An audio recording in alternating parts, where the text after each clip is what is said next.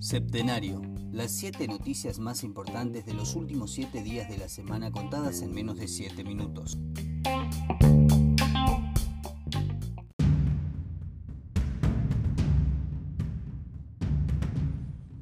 Varias cosas para contar en esta semana en Machagay.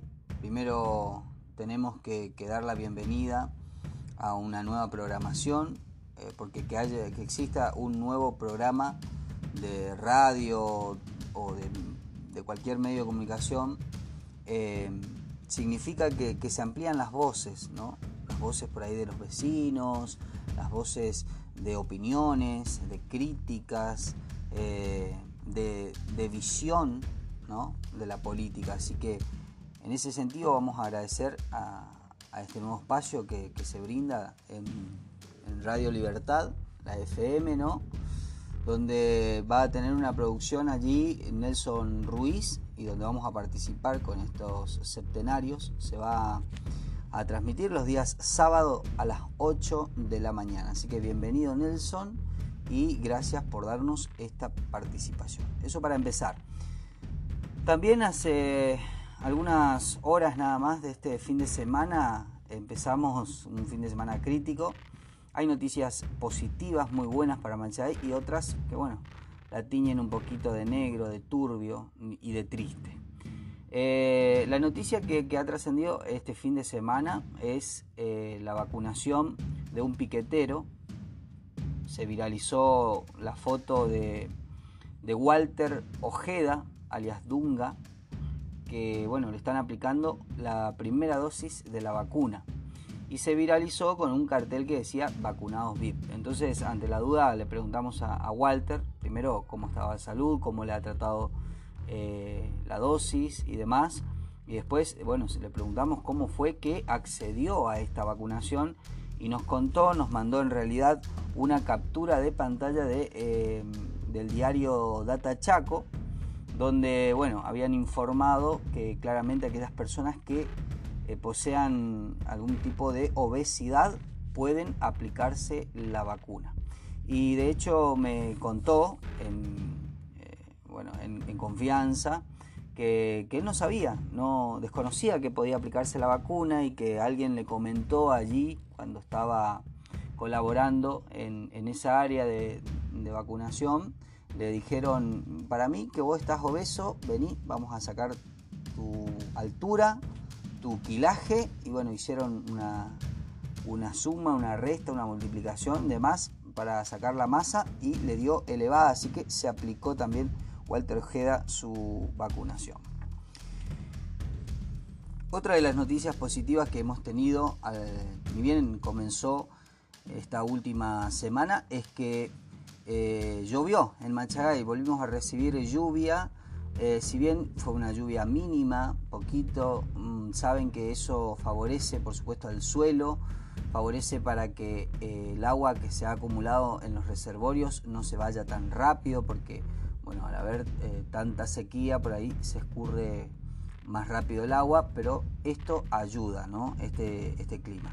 Ahora también la lluvia trajo algunas complicaciones, a pesar de que ha llovido un bajo milimetraje, alrededor de, no sé, 15 milímetros. Eh, algunas calles quedaron abnegadas, quedaron realmente en, una situación muy este, fea, no se puede circular prácticamente si uno anda en moto, en bicicleta, tal vez en vehículos sí, y tal vez el gobierno piense solamente en las personas que andan en vehículo, ¿no? Pues se habla como tipo que este gobierno a lo mejor es una casta superior, de sangre azul, ojos celestes, y por ahí por eso no, no le dan tanta importancia a las calles de tierra ni de ripio, que de hecho este gobierno se ha dedicado a hacer un montón, un montón de cuadras de calles de ripio. Ahora el ripio se pierde, se diluye, más si arreglan los baches que existen como fue el caso de la calle San Lorenzo, que lo arreglan con, tierra colorada y bueno, o tierra negra y después de una pequeña lluvia eso se vuelve algo increíble. La única que estuvo contenta eh, fueron las niñas que viven allí en aquella calle y que, miran mucho Peppa Pig, ¿no? El programa eh, que se emite por, por el programa infantil de Discovery Kids y ellas eh, se pusieron su bota de goma y a saltar en el charco de lodo, ¿no? Así que bueno, es una situación para corregir. Eh, hay que, para mí que hay que eh, de alguna manera replantearse esta, la elaboración de calles de ripio. es decir, hacerle un cordón, no sé, algo para que el ripio dure más, porque si no estamos como haciendo algo que, que bueno, queda lindo en un primer momento, pero después se deteriora y se va y se escurre rápidamente. Otra de las cosas que tuvo lugar esta semana, ni bien comenzamos, era un corte de ruta que estaba previsto por un señor eh, oriundo de Uruguay, él es extranjero, señor Juan Carlos Corujo, que bueno, se había eh, presentado a la municipalidad, pero tiene un problema ahí con, el parque industrial número 2 tiene un terreno al que accedió eh, por la municipalidad, lo compró, lo vendió, con, va, lo compró con, en realidad es un contrato de venta que hace la municipalidad a la gente que está allí. Y él en el 2002 accedió a través de una ordenanza, en el 2004 se le hizo este, esa, eh, esa, ese contrato de venta y desde allí empezó a edificar, hizo una gran inversión eh, y resulta que, bueno, amigos del poder político, eh, por alguna razón, desde el 2009 le han quitado o han tratado de quitarle, mejor dicho, ese, ese terreno al señor Corujo y darle a, Vera, ¿eh? otro vecino de Machagay, que bueno, es querido por muchos. y por eso, porque es querido por muchos, Vera, no le han dado lugar a Corujo ningún otro medio de comunicación para que pueda ir a denunciar y hablar de estas cosas. Entonces, eso es grave, porque el amiguismo, a ver, cuando alguien se dedica al periodismo tiene que saber que lamentablemente a veces se hablan mal de los amigos. ¿eh? Entonces, eh, acá lo importante es darle lugar a todos, porque si no, como que estamos seleccionando algunas cosas. Esto sí, esto no, esto no, hay que contar todo, me parece. De esa manera, Corujo sigue reclamando sobre su terreno, se presentó inclusive al Consejo Deliberante, no le quisieron atender. Y esta situación sigue, estuve en comunicación con Corujo este, eh, hace algunos días y me contaba que ya tomó eh, conocimiento el ministro de, de Uruguay, y el cónsul de Uruguay que van a pedir informe al gobierno argentino para que venga a investigar a ver qué está pasando en Machagay con las tierras. ¿eh? Fíjense que sin querer un, un, problema que parece una persona particular, ¿no? Se vuelve ya un tema internacional. Así que Machagay es internacional ahora por un escándalo de tierras. Y por último, y lo más vergonzante, vergonzoso para contar, es lo que ha sucedido en el Consejo Deliberante. Se ha viralizado ¿no? una grabación que aparentemente lo hizo el doctor Dinúbila, a quien no se lo escucha en esa grabación, pero un, la verdad, una discusión estéril eh, por donde le mires, por donde escuches, eh, una mm, discusión sin, sin hilo, eh, la verdad con muchas chicanas, un conventillo, un, lugar de cuarta, perdieron el, condecoro, la honorabilidad, ¿no? Cuando uno dice, wow, el consejo, soy concejal, tiene que sentir eh, de alguna manera este, con, una, con, con, un gran orgullo, ¿no? Pero después de haber escuchado esto, la verdad, muestran la hilacha la verdad, este, bueno, eh, toda la comunidad ha, rechazado rotundamente estas discusiones estériles que se han dado en el seno del Consejo, donde no, vos cobras tanto, no, vos, te dedicás a tierra, no, que vos haces negocio con tal, con fulano de tal, no, que vos tenés eh, una deuda, anda a pagarle al banco, no, que a vos, vos cobrabas no sé cuántos sueldos, no, que eh, tal club te da, te da combustible. Eso no sirve, muchachos. Eso no sirve. Resuélvanle los problemas a la gente.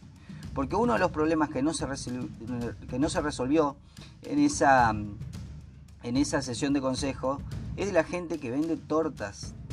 ¿eh? Hay mujeres que venden tortas parrillas en diferentes lugares, en diferentes puntos de Machagay, y resulta que no le dejan vender porque no es estéticamente llamativo, eh, le deja estéticamente mal al pueblo. ¿Qué les pasa, muchachos? Estamos en una pandemia, la gente sale a buscar su plata, la gente sale a buscar eh, el pan de cada día.